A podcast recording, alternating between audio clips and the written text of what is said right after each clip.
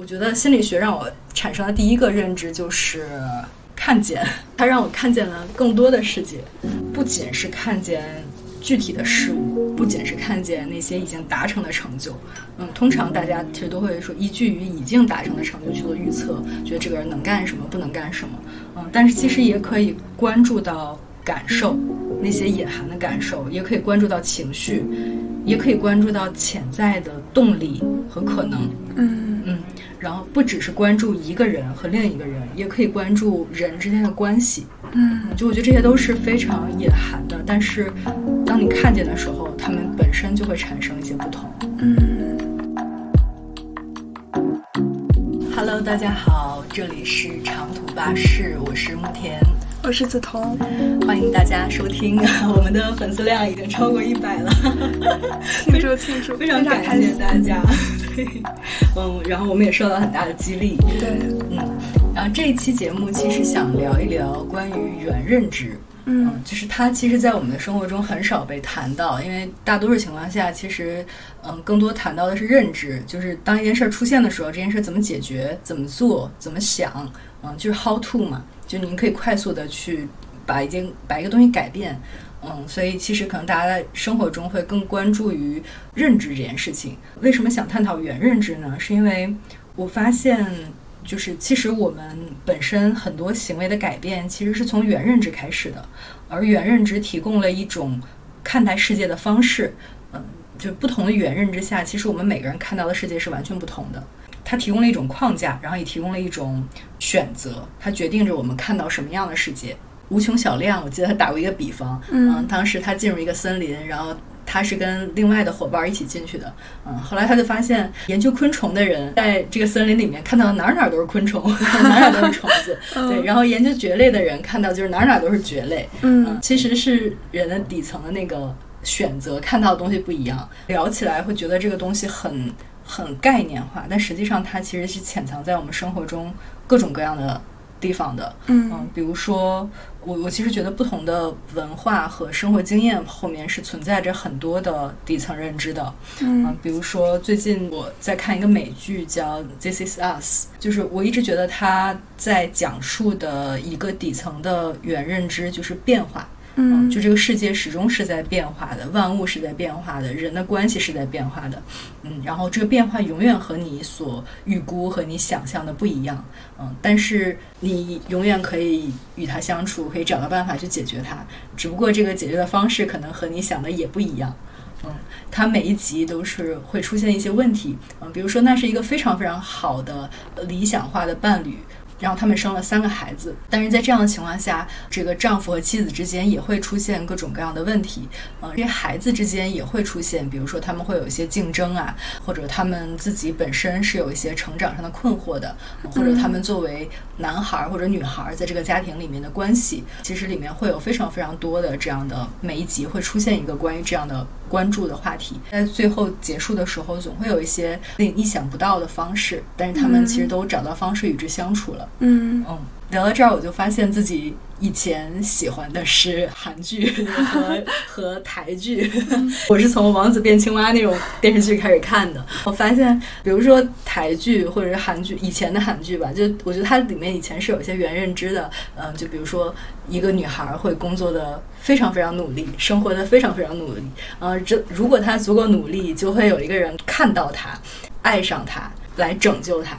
嗯，就那个好像是我以前很很早建立的原认知，所以我以前就非常非常喜欢努力，并且就期待着这个世界上有人能够看见我。嗯，这个看见其实已经不限于情侣了，就是比如说我希望有人能够赏识我，有人能够嗯提拔我，或者有人能够帮我去放大我的价值。我发现这件事情其实在美剧里面就没有这样的呈现，它更多的是在呈现说这个世界就是无穷无尽的在变化的，但是你总能找到办法与之相处。嗯嗯还比如说，比如说有一些文化里面会认为人的命运是确定的，嗯，是它和你的生辰八字有关，就是它它是可以算出来的，嗯，但是美国的文化里面其实更强调的是个人意志的能动性，嗯，所以在这样的强调背景下，其实大家就会付出更多的努力去通过自己的个人意志去选择自己想要的生活，嗯。嗯，想要的伴侣，嗯，所以这个其实就是不同的认知之后，其实大家是会有不一样的行动的。嗯嗯，然后还比如说玩游戏，有一些游戏其实是更注重输赢的，嗯，就是赢了就会特别爽。然后有一些游戏规则其实就会让这个游戏变成一种无限游戏，嗯，在这个游戏里面，其实更多的是关注它的体验，然后关注互动，关注创造，嗯，就我觉得这个也是不同的游戏里面的，嗯，底层的原认知不一样。嗯，刚才说到的其实是跟生活跟经验有关的嘛，嗯，其实如果是从更加专业化的，或者是就是更加像工作这样的视角，其实就是不同的专业和。真正的工作实践带给人，也会带给人非常不一样的视角。比如说，我以前在互联网工作，互联网我我自己的理解是，我觉得它。比较喜欢的是拆解思路，嗯，就是比如说有一个大的目标，这个目标我们先要找到一个可衡量的方式去衡量它，一个指标。接下来我们会把这个指标拆成多个小目标的相加，或者是拆成几个阶段的相乘。这样的话，每一个阶段你就可以再去拆，每一个阶段你可以分分配给不同的人，可以让不同的人去背这个指标，我们再把它逐一完成。它的优点其实就是非常清楚，可以衡量，可以拆解，可以交给不同的人去做，所以它也很适合于标准化的事情。它也可以非常快速的规模化。嗯，我自己对那个生态和博物学很感兴趣，然后我就发现他们是完全不一样的视角。嗯，就比如说他们会更倾向于把一个事物当成一个完整的有机体，注重。每个元素之间的联系，以及它们互相相互之间的影响。呃，举个例子，七十年前黄石公园，美国的那个黄石公园，它的狼群被人人为的消灭了。嗯，从生物生态学的角度上，其实就更关注于一个关键种的缺失会对整个相关的网络都起到影响。狼群的消灭会导致没有狼群来猎杀的这个动物尸体。麋鹿的数量激增以后，北美的野牛就是作为竞争者，数量就会降低。没有狼这个天敌以后，美国柴就重新出现了。美国柴就是以野鼠为食，所以野鼠就减少了。然后以野鼠为生的很多鸟类和獾类就没有了食物来源。就是它更关注的其实是一个有机体之间的影响。还有一个例子是。嗯，我以前是记者。其实，在当记者的时候，我们之间会流传着一句话，叫做“不要看他说了什么，要看他做了什么”。这句话，它从某种程度上是有一些实用价值的。比如说，你就会看到有一些名人或者明星，嗯，就他说一套做一套，他言行不一。学习心理学以后，我我其实发现，心理学不仅关注人做了什么，也关注人潜在的动力，有可能。这个人说的和做的不一致，但是其实有很多很多种可能，嗯，就是也不一定是因为他故意的那样说或者是那样做，哪一个才是真正的他？就有可能他只是在自己的不同阶段表现出了不同的自己，嗯嗯，然后也有可能是他还没有能够做到，但他其实已经产生了某一些认知的转变，嗯，然后这些认知的转变也许在未来会让他产生不同，但是现在还没有到那个阶段。心理学好像关注的更多的有一些潜在的可能性，然后这些可能性之间会互相也会带来潜移默化的影响，嗯，他们会织成一幅新的图画，嗯嗯。上一期的那个嘉宾李子，呃，那一期你不在，他给我讲一个案例，我当时就很印象很深刻。他说他当时有一个学生，那个学生学习很不好。他当时跟全班同学说：“如果你们想要提高的话，我这里是有一些方法的，嗯，但是你们是需要付出努力的，嗯，你们可以课下来找我。”当时这个男孩就去找他了。那个男孩学习成绩应该是非常差，但是他。跟那个男孩表达的第一个反应，既不是他的成绩怎么改善，也不是说他成绩差，也不是说什么，他他他所关注到的是全班，我跟全班的每一个同学都说了，但是你是唯一一个来找我的学生，所以我在这里面其实看到了你在相比之下会更有勇气去改变这件事情，我看到你已经付出了一些勇气。嗯，然后我看到了你的决心，嗯嗯，然后这个男孩后来真的就就坚持下来了，嗯，然后有了非常非常大的进步和改善。哇哦，嗯，就他不只关注你真实情况下你已经达到了什么程程度或者成就，嗯，他也关注你潜在的变化。嗯嗯，我觉得这个就非常非常棒。然后像那个天文学家或者物理学家，我觉得他们就会以一种更宏大的视角去关注。整个世界。嗯比如说有一次，施一公在一个演讲里面，他就说，人类用感官能够感受到的所有的能量形式加在一起，只占宇宙空间百分之四的存在形式。也就是说，有百分之九十六的东西是你既看不到也感觉不到，但它是客观存在的。这百分之九十六里面有百分之二十三是暗物质，也就是说，当你坐着，当你比如说在车里面或者是在地铁里面的时候，有成吨的暗物质穿过你的身体，穿身而过，但是你不知道。嗯那在这样宏观的视角之下，其实就更可能会体验到人类的渺小，然后体验到我们的位置，嗯，就不会非常非常的把自己放到一个很大的、很高的位置。嗯嗯，其实科学对我来说也是，就我觉得科学本身有一种原认知的存在的。嗯、那个原认知在我的理解，我们现在不知道，但是我们可以通过假设或者是和验证，然后去逐渐的接近它。嗯这个这个科学的原认知，它是从两种潜在的文化发展出来的，一种叫经验主义，一种叫教条主义。呃，经验主义相信个人可以通过观察来获得准确知识的信念，嗯嗯，就相信这个事情是可以被构建，是可以被认识到的。教条主义其实就是有一个东西就是这样的，就应该是这样，就得这样。人们死守着他们的臆测的倾向性。我觉得，比如说，当我们认识到说我们不知道，但是我们可以逐渐的，呃，去接近它的时候，一方面是我我现在还不是特别能完全的描述那种状态，但我觉得它好像是把一个东西和自我分开了。这个东西可能我们不知道，或者我们现在知道的也不一定是完全真实的，但是我们总能够不断的接近它。嗯，不是我自自己好或者不好，我对或者不对。这件事情让我想到那个马斯克当时他们发射火箭，那个火箭就没有完全成功，然后它爆炸了。嗯嗯，但是当时他们还开香槟庆祝，然后还全场鼓掌。呃这件事情当时就引起了很多人，甚至是关于这种什么中美文化差异的讨论。嗯嗯，就觉得他们竟然在没有成功的情况下还那么开心，他们是怎么做到的？嗯，但实际上他们可能觉得这个过程中已经获得了足够多的数据和经验，然后这件事情就会让他们更接近于那个事情一点。嗯只是现在又有了一些进步，嗯，就觉得很开心。嗯，我们就觉得嗯没有没有成功会觉得很很沮丧或者很羞愧。对，我觉得它也是由一些原认知构成的。然后这个原认知其实是，嗯，我们不知道，但是我们可以无限的接近它。嗯嗯，哪怕在过程中，比如说我们甚至已经搭建了一一座认知的大厦了，但是它突然一下就被推翻了，嗯，但是我们也可以重建它，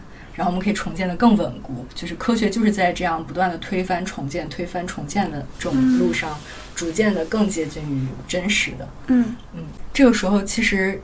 也想到一件事情，就是我周围其实最近正好发现两个朋友，他们都是在自己的原认知上发现了一些变化，这些变化会导致他们的世界就不一样了，他们就产生了不一样的选择，甚至不一样的行为，有点像是一个影响的闭环。一个是上期节目里的李子，当他的专业从教师转向心理咨询师的时候，我我能感受到一个事儿，就是他底层看待世界的视角发生了变化。嗯，他说他的朋友也感受到了这点，就他朋友说他以前就是一个非常喜欢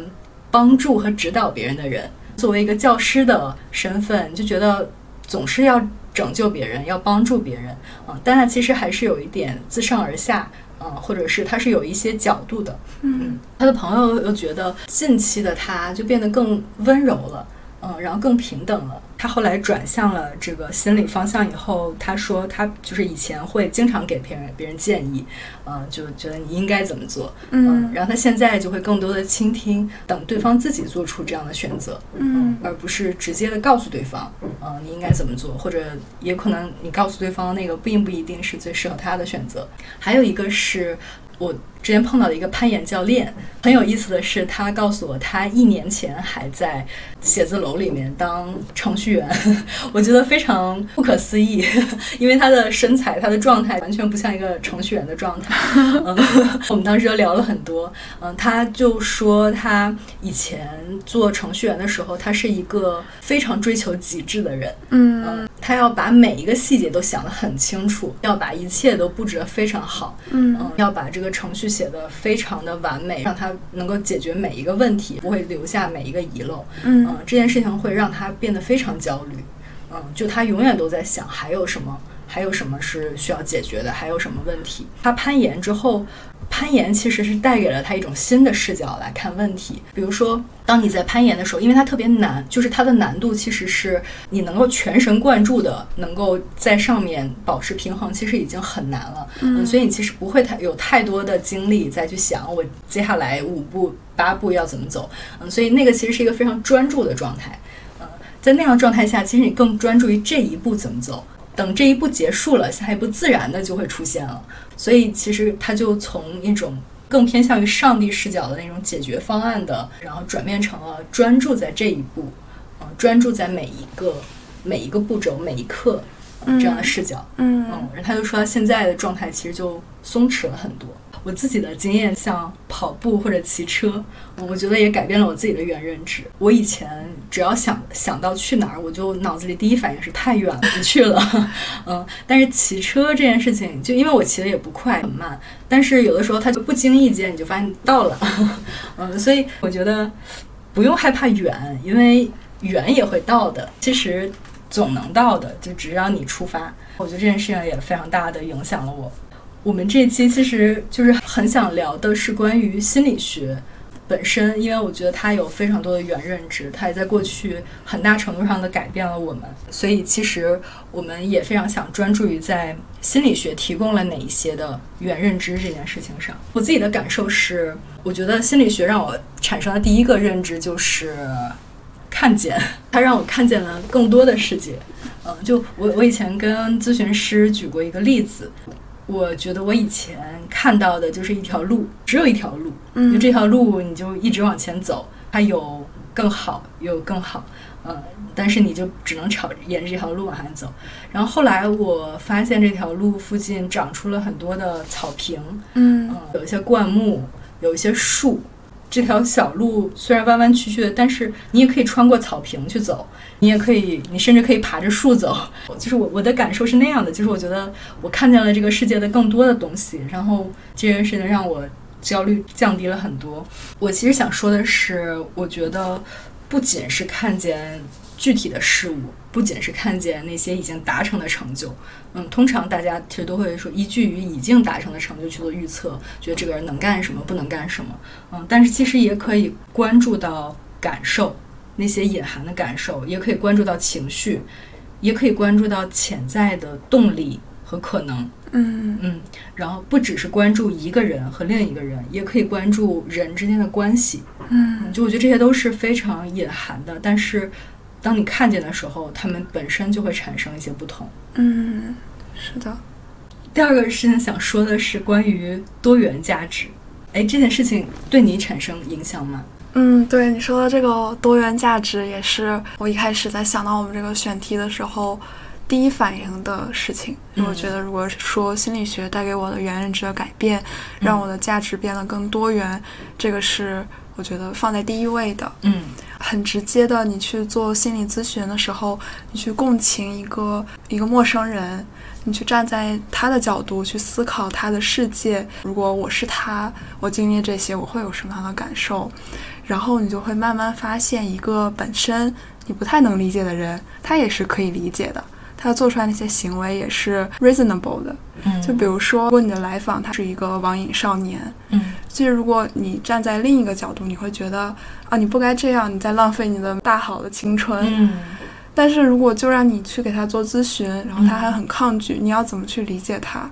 你就可能去理解他作为一个孩子，他是在被父母不理解，他在被父母强迫着做一些事情的那个状态。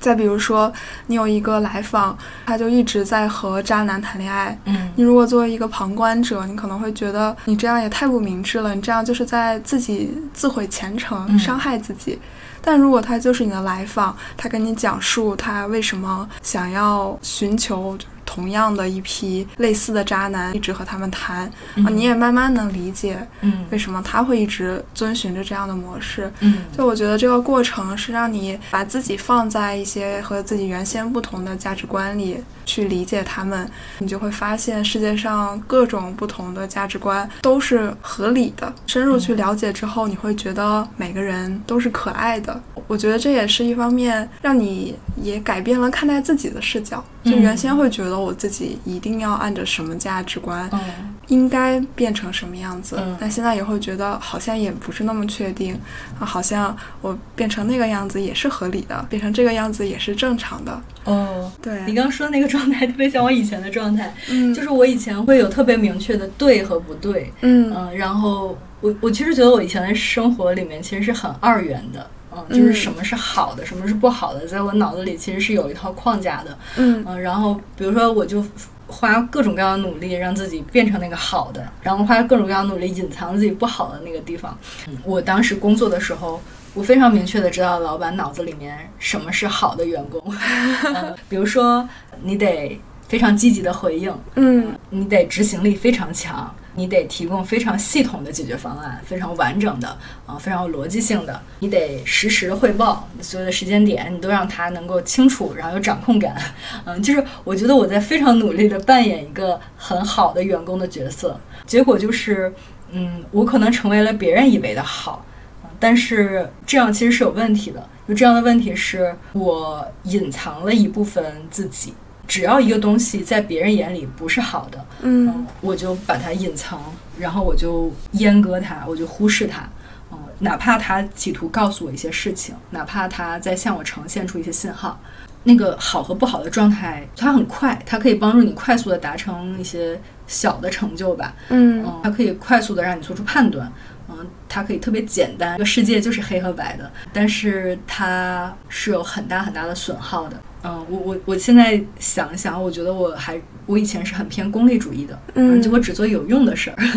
然后这个有用就是比如说它会帮助我学到更多，我就把它嗯衡量成信息量。通常比如说我看一本书或者看一个做一个讨论干嘛，我就是脑子里会隐隐的把它衡量出，哎，这这个东西挺有信息量的，这个东西没有信息量。我今天见的这个朋友，我们确实交换了一些信息。你只看到了信息这件事情以后，其实你会隐含的会忽视非常多。嗯，比如说我我之前减肥的时候就就把所有的食物都看成卡路里，哦嗯，实际上就是你在看成卡路里的同时，其实你就隐含的忽视了它本身的味道和体验，嗯，嗯然后你其实就没办法享受那个食物本身，嗯它就只变成了热量这一件事情，所以它就非常非常单薄。这个就是二元嘛。那相比来说，多元价值其实就是以一种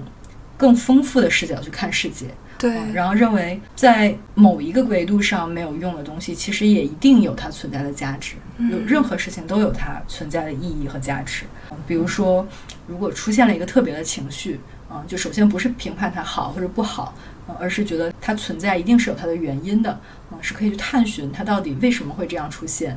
嗯，有一些看起来没有用的事儿，我之前我甚至没有怎么去玩过桌游或者什么。我现在想想，可能是因为我觉得它没有信息量，嗯，我觉得它没办法让我成长。对，但是我后来就尝试了，经常去找朋友玩儿，然后，嗯然后或者是一天躺在公园的草地上，尝试着看综艺，体验那种单纯的快乐和放松。嗯，就那个闲适一定是有很大的价值的，只是，嗯、你还没有体验它的美，嗯，或者你没有体验到它为你提供的各种各样的能量和帮助。嗯嗯，包括接触的每一个人，就是我们之前在工作面试的时候，以非常标准化的维度去衡量一个人，嗯。这个人有没有判断力，嗯嗯，有能不能独立的带项目，嗯，然后语言表达怎么样，逻辑怎么样，嗯，然后技能水平怎么样，经验怎么样，我们会快速的通过这种方式去衡量一个人，然后以至于在这个价值体系里面，如果有一个人没有做得非常好，或者没有非常突出，嗯，那这个人会被看成不是那么有价值的人。哦嗯，但是当脱离了这个体系之后，我反而是觉得每个人身上都有如此多的亮点。嗯就比如说，有的朋友对别人很好，嗯他总是能为别人提供情感支持。嗯嗯，有的朋友会非常关注于人的变化，嗯，有的朋友会会很有创意，虽然这个创意它不是很讲逻辑的。它不是在你的以前那个价值体系里面的，但它有自己非常有价值的那个部分，嗯只不过它之前没有被看见。啊，嗯通过这样的方式，其实觉得人这个世界会会变得更立体啊，更广阔。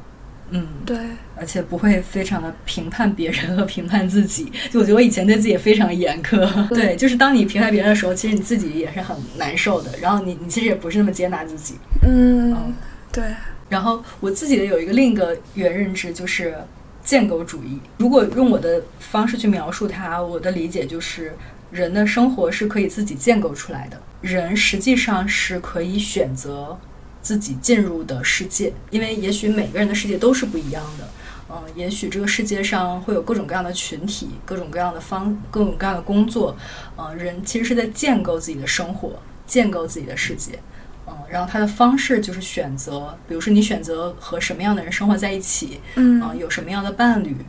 嗯、然后你想采用什么样的工作，这个工作其实背后也是生活方式，这一切其实都是你的，是你的嗯选择建构出来的。这件事情让我觉得有很大的主观能动性。嗯。嗯其实我刚才听到你在讲的时候，我觉得有很多是共通的，就这个原认知的改变上。我想总结一个对于我来说另一个很重要的原认知的改变，嗯就是我从恐惧驱动的人变成了一个动力驱动的人。嗯嗯，可能在我学心理学之前，我的生活是一个很模糊的、很挣扎的，就像现在泥潭里面，甚至能明显感觉到我的生活就是一团乱。嗯但是完全不知道我该做些什么，困在一个箱子里的苍蝇一样。嗯但我现在去回看，我那一会儿是有很强的焦虑的，它背后是一种恐惧，是害怕自己不被认可。所以我那会儿就是一个被恐惧失败所驱动的人，他力量非常的强大，非常强大。对，他就逼使得我完全不像一个正常人一样的去生活。我那会儿会不休息，就只要休息就会觉得自己是有罪的，会逼迫着我去学非常多的东西，逼迫着自己比其他人都要好，非常非常的累。嗯但是后面接触了心理学的一些观点，本身学心理学在大学里也是一个轻松一点的环境，刚好又遇上了疫情，我就大概有半年的时间是什么都没有做，就是在家躺着的。就那会儿，我还是会觉得我自己很糟糕，因为我是本身就是一个很恐惧失败的人，我会觉得我半年什么都没有做，但是我又有另一部分在慢慢的生长出来，我感觉到这样躺着也挺舒服的。好像比我以前那种追求各种认可、追求各种成绩的生活要舒服多了。嗯从疫情二零年一直到现在，嗯、我逐渐逐渐发现，其实我是可以在一个舒服的状态里面，找到一些自己想要的东西，把这些积极的希望作为动力去驱动自己。通过比如说一些糟糕的情绪，然后来发现这件事情，来做一些转变的嘛。对，因为我觉得就是原先那个价值，然后原先那个体系，我完全适应不了了，让我极度的痛苦，然后我就想要马上逃出来。嗯我不想在一个随时评判自己的环境里面，因为那样的话，我永远永远都会觉得自己很烂，因为永远都会有比自己好的人。嗯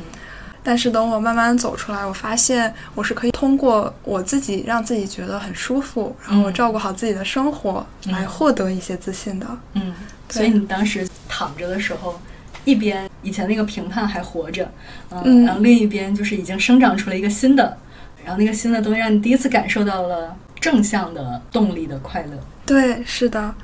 所以我现在很大一部分就是变成了一个由自己的动力驱动的人。我希望达成的目标是，希望在助人这个事业上做得更好，然后自己可以更接近正念的状态。然后我觉得我每天起床，我一想到我是要贴近我的这个目标，就会更有动力做一些相关的事情。我我我刚想了一下那个画面，就是每天一睁眼，觉得很有动力去做事情，嗯，这个是我特别理想的一种生活状态。我我猜想有很多的朋友，包括我，我之前就你一睁眼，其实第一反应其实是很糟糕，就觉得啊啊，又是一天，然后又要去经历那些痛苦，那些那些没有用的东西。所以你刚才说的那种用依靠自己的正向的动力，这样可以让自己每天睁眼以后觉得啊，今天还又可以去做一些嗯自己很感兴趣的事情。对，可以靠近自己的目标。那真是一种很好的体验。嗯，是的。嗯，但是可能现在这个状态也没有原先那种恐惧失败驱动的那么有动力。慢了，对，会慢非常多。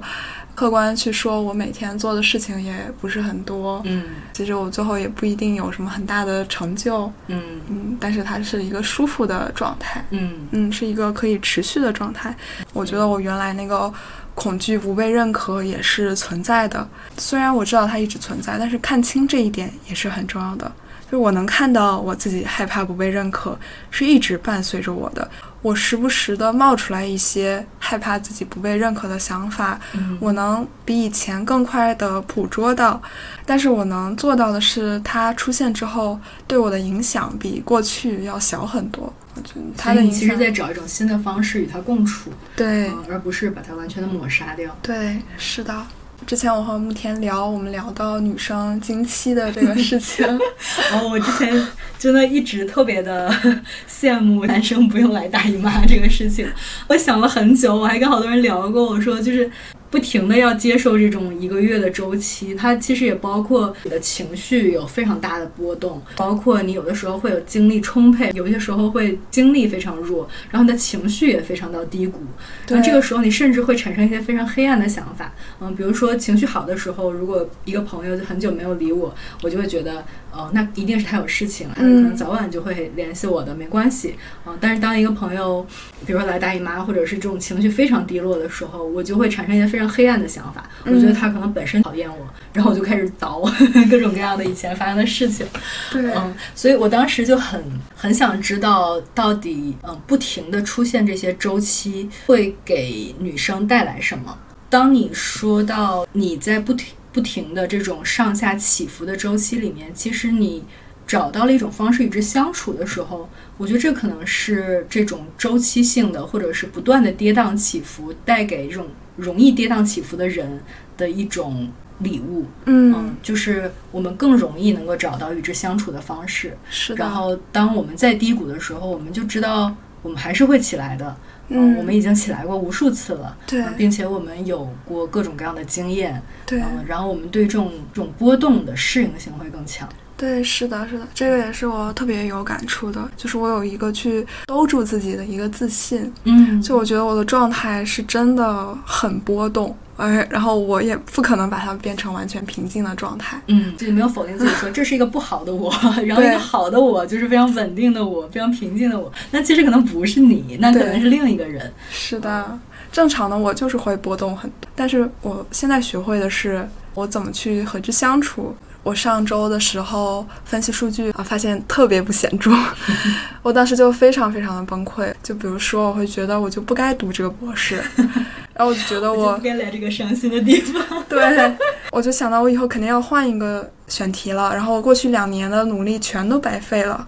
然后甚至就会想到我就是不如别人，然后我就是不会被别人认可，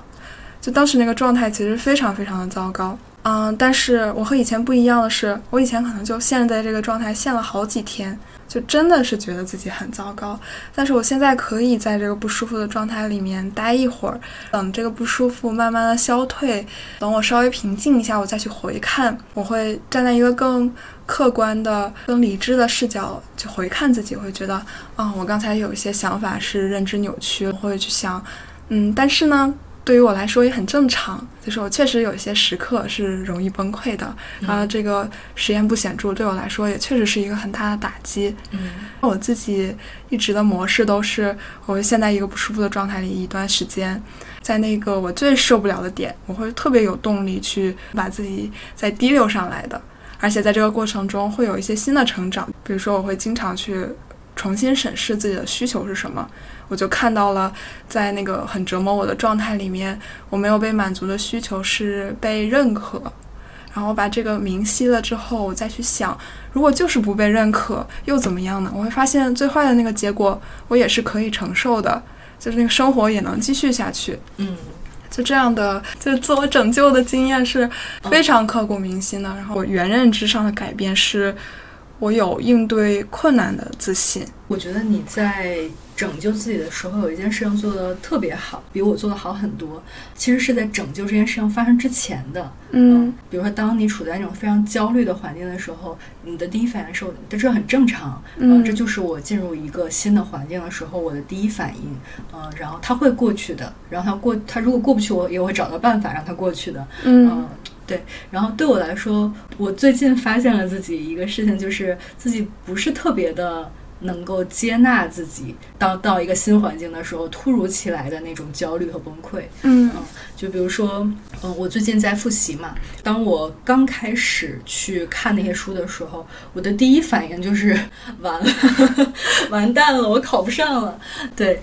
这件事情有一个背景，我其实一直被周围的朋友或者是很多的人的对我的印象，其实就是觉得我自己是更乐观的，嗯或者更主动的、更积极的。嗯嗯，然后我自己也一直是这样认为和理解自己的。当我产生完蛋了那种想法的时候，我内心发现了一件事情，就是我其实内心是有一些悲观的，嗯但我甚至没有。尝试着去看见这些悲观，我就赶紧的啊把它蒙上眼睛，说不看不看，我不是这样的，我是乐观的，我是积极的。嗯嗯，当别人是就是说出完蛋了这种话的时候，我就经常会去安慰别人，然后把别人拽出来。嗯但是当我自己是这样的时候，我甚至都不想承认自己是这样的。啊嗯，所以这种压抑自己的绝望、压抑自己的焦虑，反而造成了新的、更多的焦虑。嗯嗯，就实际上我更多的消耗可能是在不接纳自己焦虑这件事情上。嗯我跟我的咨询师其实也讲了这件事儿，我才发现自己如果接纳自己本身是这样的，啊，接纳自己永远不可能。进入任何一个新环境，非常平稳，永远宠辱不惊，永远可以微笑着、平静地解决所有的问题。我我我当时跟咨询师讲，我说我希望我游泳 刚学游泳的时候不要呛水。他说怎么可能？一个人新到一个环境，比如他刚跳进水里，他一定会呛几口水，那他可以快速的找到一些方式与他相处。嗯嗯，可能是因为我内心有一个理想的模型，那个模型就是当我处在任何一个新的情况的时候，我都能够，嗯、依依然不会被打破节奏，然后依然能够找到方式，快速的，非常非常快，就一进入那个状态，就立刻的找到方式与之相处。嗯，嗯但是现在想起来，那样的状态其实不太可能。嗯嗯，就是人就是会经常陷入一些焦虑或者绝望的，但是人依然有可能会把自己拉起来，这就是一种波动。对你的内心好像是更稳定的，虽然说就是也许生活中就是波动的。对，就是可能那个主线是稳定的，就我知道，即使这个生活不确定，但是我还能继续下去，嗯就不会对它未来带来的一些挫折感到很害怕。嗯，对，哎，其实你看咱们聊了这么多，就聊了原认知，其实在聊的都是一件事情，就是原认知引起的改变。嗯就是首先是一个非常非常底层的，甚至是一个非常隐藏的一个认知发生了改变，呃，接下来它会呃积累更多的认知，啊、它有可能会促进你的一些行为，甚至是在你不经意间，比如说你会更倾向于去找到同类认知的人，嗯呃，找到一些伙伴。嗯、比如说你去找到一些新的环境，呃，可能是自然环境，可能是人人的环境，可能是工作环境，这些环境会对你的认知再去产生影响，嗯、所以它就转起来了，嗯、它就会促使一个更深化的一个改变。好的，好，那节目就到这里了。，OK，嗯，我们待会儿会去庆祝一下自己们自己我们达成了一百个粉丝这件事情，非常感谢大家。我们未来会做会更多的节目，然后也会尝试一些新的方式。嗯嗯，嗯，好，那拜拜。拜拜。